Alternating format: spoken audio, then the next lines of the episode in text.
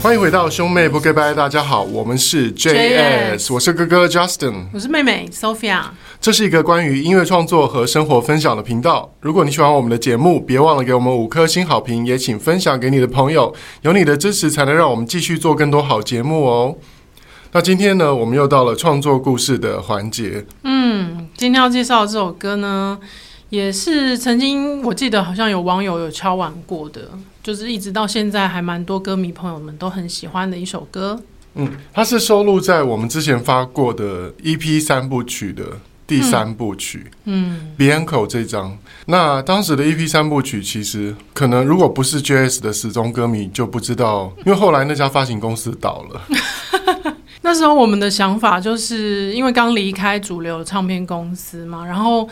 做了几张专辑之后，我们自己其实对音乐有一些想法，所以就是想说，哎、那我们就是做三张不同的 EP，然后有不同的主题，也分成三种不同的颜色，一张是红色，嗯，然后是比较古典风的，然后黑色那张就是朋克，嗯然后白色就是我们自自认为我们的歌迷朋友们最熟悉也最喜欢的风格，就是比较清新，嗯然后有家的感觉，有温暖的感觉的一些歌曲。那那时候里面就收录了这一首叫做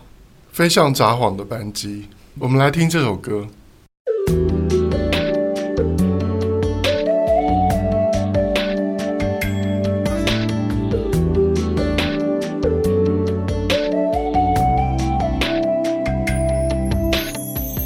终于开始相信，爱情不只是频率的问题，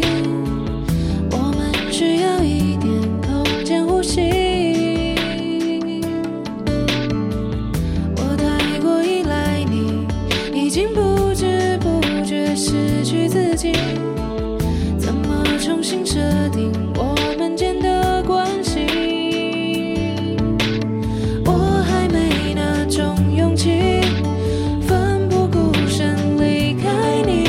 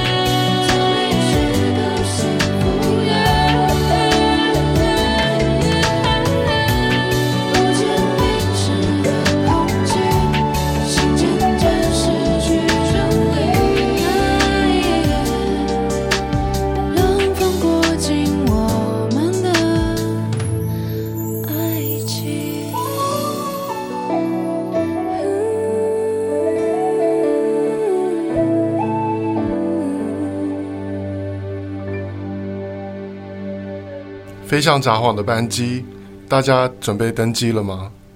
其实它这个歌名可以一直置换不同各种的地名，对不 对？我说飞向曼谷的班机，对啊，那你为什么会突然想要介绍这首歌呢？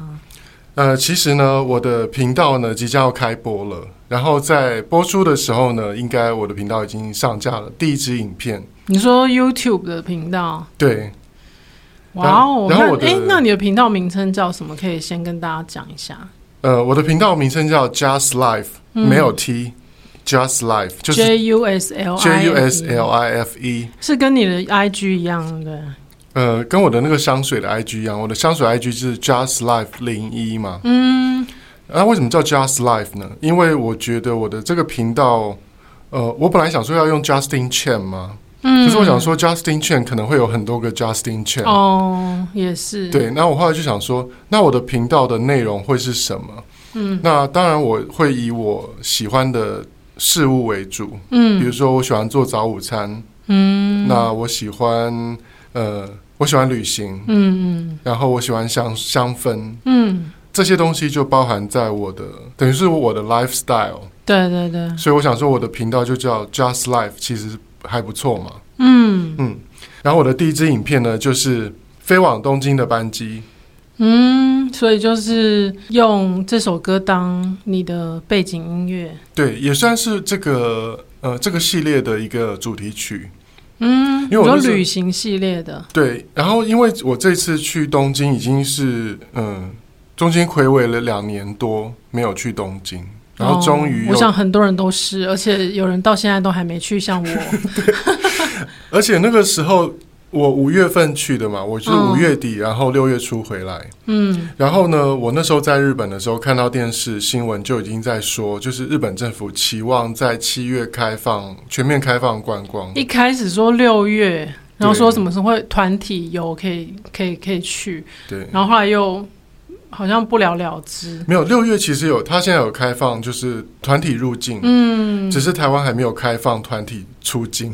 哦，就是两边的政策没有没有同步一致对，对而且因为它的呃日本的观光有很多限制，它六月份是开放了团体观光，嗯，可是呢，它要求要有一名日本的导游随行，所以等于说你这个团体对不对？你这一团要进去日本观光，嗯你要呃跟日本政府申请，他们会配一个日本当地的导游随团，哦然后随时会检查你们有没有守规矩 啊，有没有戴好口罩。哦，然后就是因为他们他们会要求严格要求说你在呃室内一定要戴口罩，嗯嗯那当然你在户外空旷的地方就可以脱下口罩，没有问题。嗯，嗯，对，那可是因为这个这个规定就非常的矮幼，哦对啊，所以大部分人应该暑假都还是选择在国内旅行。对，嗯所以呢，大家最后就是呃六月份他们开放的第一第一团外国观光团，好像是从夏威夷到日本去旅行吧，嗯，然后那一团呢就很不幸的就有一个人中途就中奖确了，诊吗就确诊，哦结果整团就必须要被隔离。哇，但是，然后就是也是因为那一团之后，因为日嗯本其实日本政府就是他们渐渐的逐步开放，他们这嗯样可以测试一下他们的那个防疫的能力，还有危机处理的嗯一些效率，这样子。那这是可以理解的啦。只是呢，那一团的经验就是让全世界的旅行社或是其他国家旅很害怕客就觉得说，那我还是等自由行好了。 对，所以我那时候原本在日本的时候看到新闻，就是日本的新闻媒体都很雀跃，就是一直在期待说，哎、嗯七月有可能会开放自由行这样。嗯，所以那时候我也一直觉得说很很乐观，就是说，哎、嗯虽然我五月去嘛，然后我想说有些东西先不要买买齐，嗯可能等到七月还可以再来。但是我这个想法是错 的。我呼吁大家呢，你们下次去日本的时候，你想买什么，你把你这一生需要的 东西全部买医齐。生也太太多 了吧？可能要用货柜。没有，比如说你想要买某一个牌子的衣服啊，比如说你想嗯买川久保玲的那个 Play 爱心 Play 的嗯 T 恤、包色，全部把它买 齐。然后你要买什么 i s e m i a k 的衣服、裤子，嗯一次把它全部买光。只要你身材不走样，你就可 以穿。啊没有，其实旅行的时候，不管去哪个地方，应该都是都是差不多啦。因为你真的有时候、日本还算容易去的，可嗯是有些地方你可能真的一辈子只会去一次而已。对，真的，嗯，所以我就觉得说，嗯，像我上次去日本，我就还是觉得有我是有所保留。嗯，比如说像我喜欢收收集香水嘛，嗯，可是我只买了一瓶娇兰的那个香水你，是买一瓶，嗯，我只买一瓶迷夜橙花，哦因为我就觉得说，哎、反正我七月可能还会再来，大家千万不要抱持这种想法，因为我跟你讲，疫情这种东西你控制不了，对啊，然后政策更是很害怕，就是说变就变嘛。嗯，所以我真的呼吁大家，比如说，如果你是喜欢香水的，你去东京，而且现在因为汇率的关系啊，嗯嗯嗯，香水非常便宜耶、就不止香水啊，像你帮我们买 Switch 也是，我们一看，哎、价差差到几千块、哎，嗯对，然后就赶快叫你帮我们买一台。对，因为我跟你讲，那个像香水跟 Switch 都是一样，就是嗯那个像我在呃我的娇兰香水在东京买，嗯跟在欧洲买是差不多价钱的。哦，你就知道这就个等于说没有被扣到税啊，什么那些就差很多。对，就是你退税退完，然后加上伊势丹的那个五趴折扣，嗯，等于就是你是买呃日本市价的八五折，哦，然后再加上汇率很低，嗯，所以那个价钱就等于是差不多就是你在欧洲买的价钱。嗯，我觉得天哪，就是 唉我真的是太收敛了。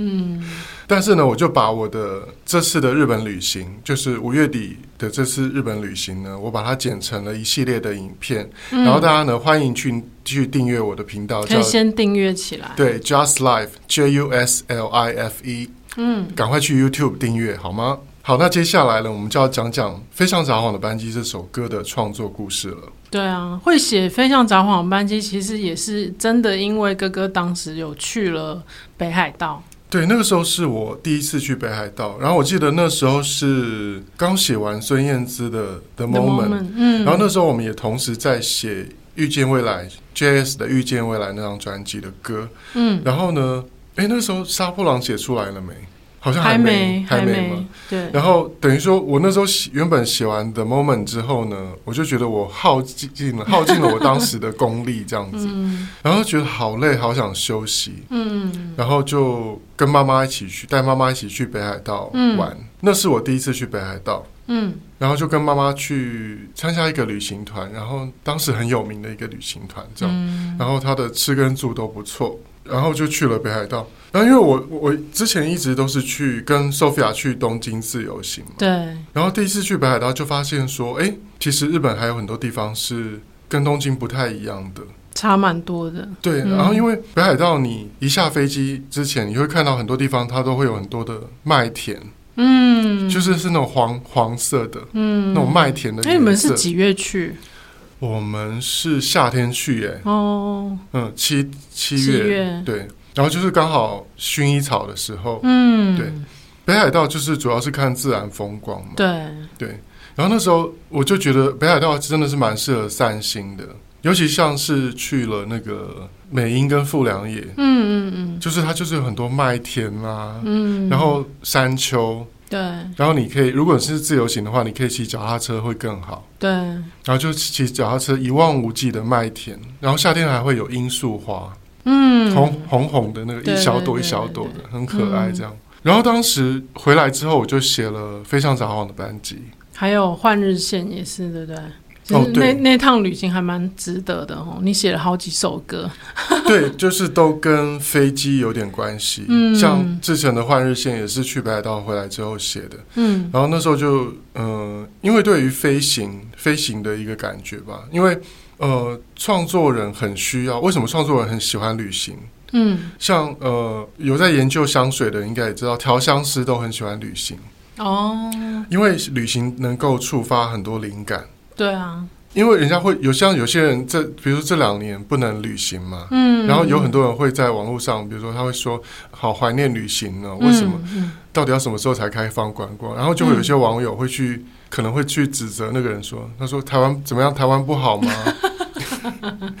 不是台湾不好，而是旅行对创作嗯嗯，很重要。就就是会有新的刺激啦。尤其我觉嗯得，除了旅程的一些景点之外，嗯我觉得在那个交通的过程，不管是搭飞机，或者是像我很喜欢搭火车，嗯我很喜欢那一种放空，然后看风景、想事情的那种感觉，或者是在飞机起降的时候啊，嗯尤其是降落啊，因为因为像有我记得印象蛮深刻，有一次我也是可能从日本回来，然后降落的时候刚好是晚上的时候，然后靠近桃园机场就开始看到就是灯火通明那个感觉，然后我就突然觉得很想听那个米西亚的那个《无尽传说》哦，大家可以试试看，就是靠近桃园机场的时候开始听《无尽传说》哎、你唱一唱一句《无尽传说》给我听。果て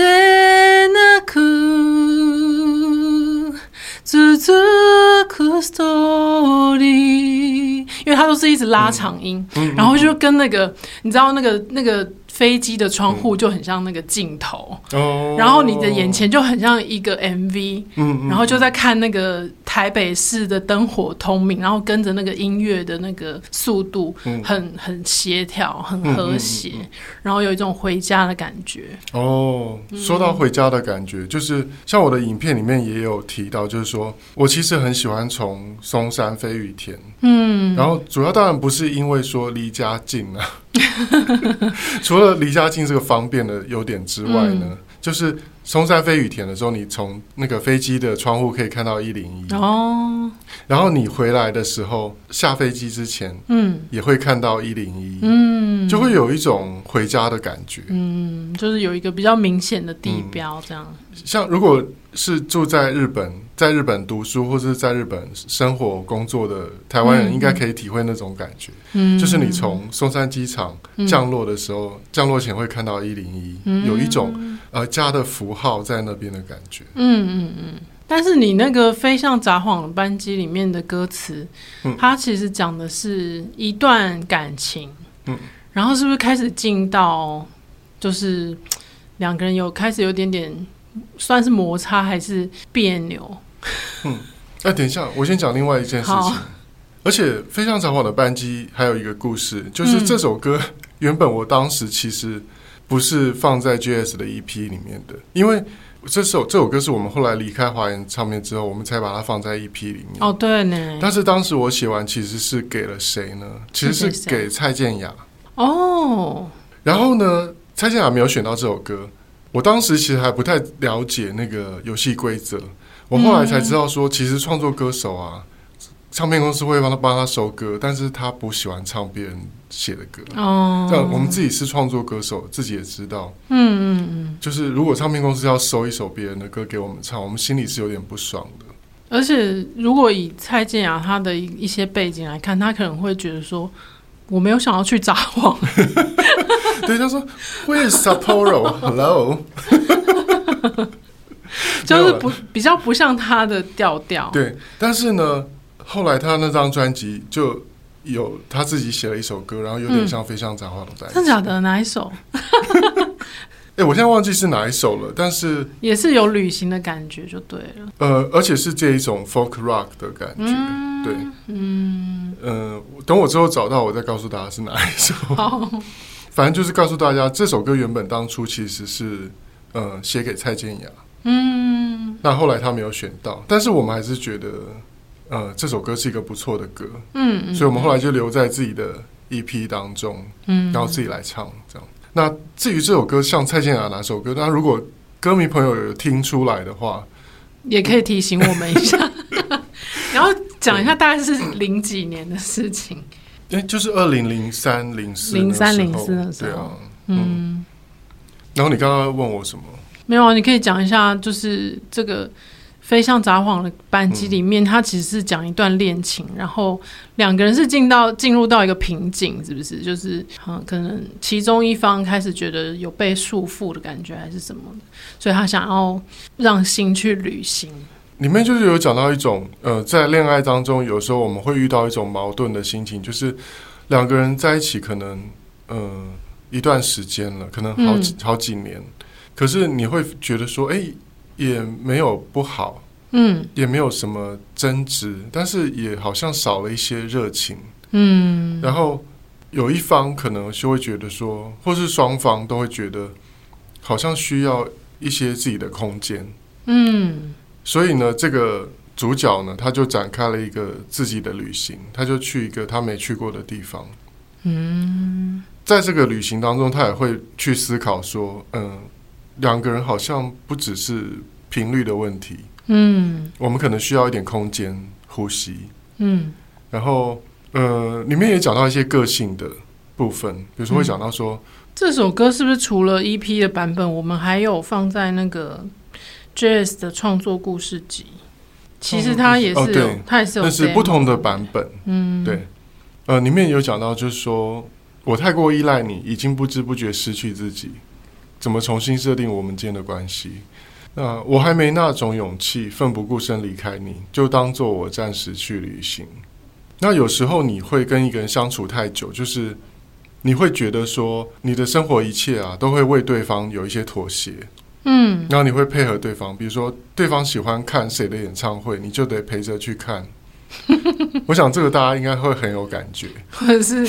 男生喜欢看那个动作片，然后女生要配合，或是女生喜欢看爱情片，然后对男朋友要配合，这样嗯就比如说，男朋友很喜欢听五月天，然后女朋友要陪着去听五月天。那呃，女可能女朋友或是呃同志 couple，就是他一方很喜欢听蔡依林，嗯，然后呃你也要去陪着听蔡依林，嗯类似这样的感觉，应该很多人会很有感觉这个部分哦。然后下一句是说：“我还没那种勇气，奋不顾身离开你，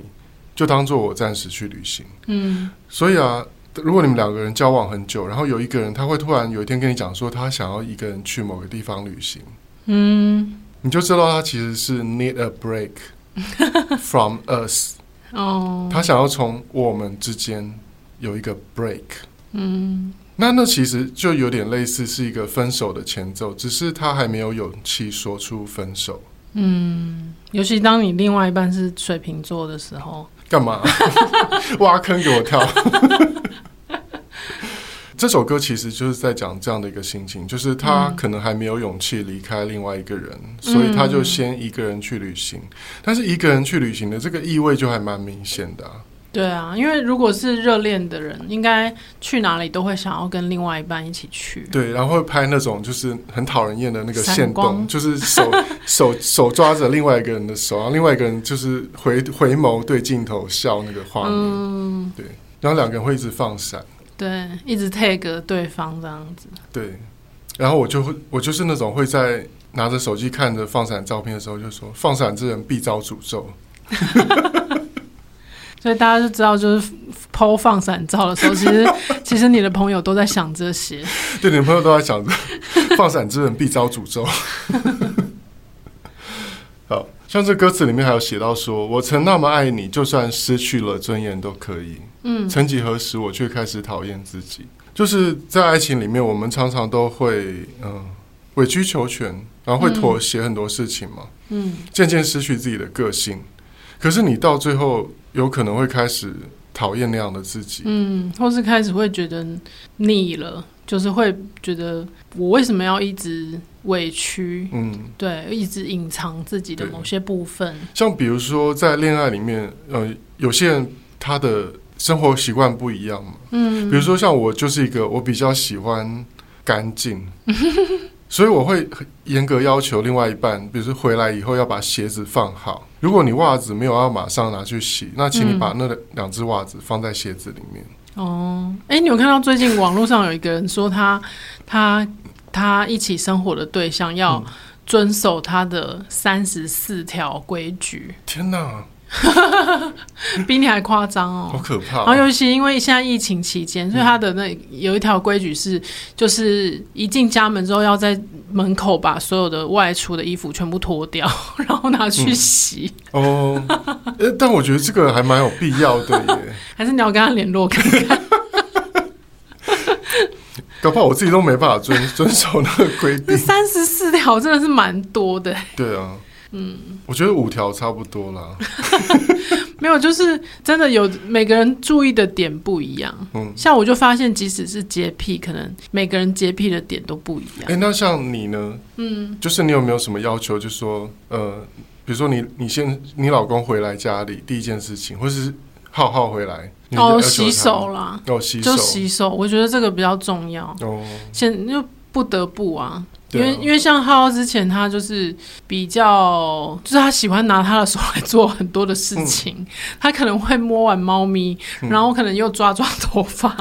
然后又去吃东西。哦，就是对，所以我会比较盯他。这这个也不算洁癖，这是为了他的个人健康卫生对对对了他对了为了他的卫生。嗯但是我个人的洁癖是在浴室，嗯我很浴室跟厕所就是预预测，嗯我没有办法接受，就是很湿、 很哦臭的浴室嗯，嗯跟嗯厕所。然后，所以其实有时候像像暑假，我会带浩浩去那个一些公公用的那种游泳池。嗯那其实，在那种更衣室或厕所的时候，就就就会觉得心里有点障碍， 哦，。因为真的就是蛮脏的就是会湿湿啊，会有尿骚味吗？对， 就是我我觉得哦，你说是像外木山，你没有去过吗？外木山是什么？就是基隆有一个地方可以玩水，哦，你说那个人工的、那然个，后我记得那哦、个它的那个更衣室就是有点可怕，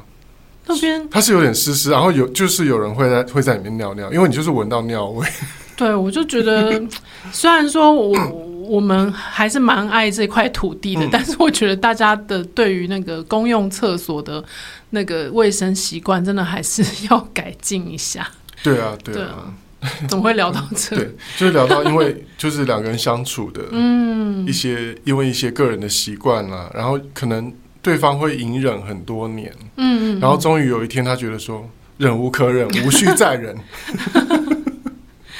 对啊，然后就写了这一首《对。飞向札幌班级》，但是我当时其实是没有这样的一个对象的、你是想象的，嗯，我是想象的。然后，可是我现在看起来特别有感觉， 怎么说？ 你现在刚好又进入这个阶段，没有啦，就是我现在看过去的自己，因为其实年轻的时候写了很多歌词，我相信很多词曲作者都一样， 就是嗯、我们其实会写一些超龄的东西，哦，那那个东西就是我们想象出来的，因为我们不可能完全靠自己的所有的人生经历去写。对，我不可能在你二零零三年那时候我几岁啊？两千年的时候我二十一岁，大概二十六、二十七左右，哦，发行的时候对，差不多我是二十六、二十七左右。那我不可能那个年纪就已经体会很多各种各式各样的感情，嗯所以常常我们是用想象嗯嗯嗯，去写的。但是我现在看起来，我会觉得，嗯，我现在可以理解，我现在会觉得那个歌词其实是 OK 的，嗯就是他写的那个东西不是不合理的，嗯，是你在感情的某一个阶段你会遇到的问题。嗯嗯而且有时候我会喜欢这样的歌词，就是他不用讲的很很明白，就是他只要讲说，就当做我暂时去旅行，嗯但你就会知道说，哦，就像《Friends》里面 Rachel 跟 Russ 说，I need a break，嗯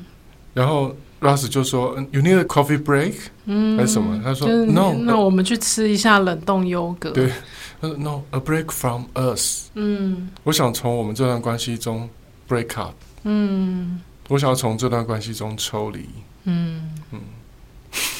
嗯，干嘛？远兄目妹，兄妹无言。 呃，但是呢，我其实这首歌啊，就是它很妙的，就是虽然当时我们的 EP 三部曲没有做很多宣传，嗯，可是其实我们的始终歌迷很多都很喜欢这一首歌。对，所以后来在河岸的表演，其实还算那个，就是把它放进曲目的频率还蛮高的。对，嗯然后呢，我今年其实有个想法哎、嗯因为我刚刚听这首歌之后啊，我就觉得说，因为当时其实没有预算，所以我们其实没有去搭真的乐器，也没有做，哦也没有做，也没有给老师做混音。嗯嗯嗯，所以我还蛮想请请那个我们固定合作的吉他手阿聪，哦，就是重帮我新们编重一个新版本。帮我们搭一个吉他。那时候没有弹真的吉他，那时候没有弹真的吉他，哦但是那个吉他还不错了。嗯但是我还是觉得，诶，真的吉他会更有温度。嗯然后可以再请小冷帮我们 mix 一下。嗯。然后诶讲到这个，我就要就是在嗯跟大家提醒一下，就是其实我们在年初的时候好像有说我们有一个募资的哦，嗯计划，就是如果说你赞助我们的兄妹不给拜的话，嗯，然后那首歌说一制作一首单曲的预算其实是大概在台币十万块左右，所以我们那时候有说，就如果我们真的募到了十万块的话呢，我们可能就会推出新的作品。然后最是近十五万吧？哎，十五万吗？对，十五万哦对，好，也可以再回去听一下节目，我们到底是当时是怎么说说的。那总之呢，最近我看了一下我们的那个赞助的状况，现在已经来到了四千三百零八元。谢谢所有目前为止赞助过我们的朋友，谢谢谢谢谢谢大家，那我们会一直把这些款项都留着，我们不会就是做其他的用途。对，我们不会预先把它提出来，会一直累积到，就是等到可以制作一张单曲的数量的时候，我们就直接把它拿来制作单曲。嗯，非常谢谢所有的赞助者。然后，呃，其实我们会我会同步进行了，就是说，像这些旧的歌，我想要把它重新搭乐器，或是想要重新做混音的，嗯，其实我我就会先开始进行了。然后等到我们的赞助金额到达我们的目标之后，我们就直接录音，然后就把它发行这样子。嗯，对。好，今天就是我们来分享我们的这一首创作，然后也顺便提醒大家呢，就是哥哥的个人的 YouTube 频道 Just Life 也快要上线了，大家可以先去订阅起来，然后期待他的第一支影片的诞生。然后最后要欢迎大家来追踪 JS 的脸书专业和兄妹不 g a y bye 的 IG Brosis Talk，还有我们的个人 IG Justin 的是 Justin 零二零六。 Sophia 的是 JS Sophia，也欢迎你把听节目的心得或未来想听到的内容留言跟我们分享。这一集的兄妹不 g a y 就到这边啦，我们下一集见，拜拜拜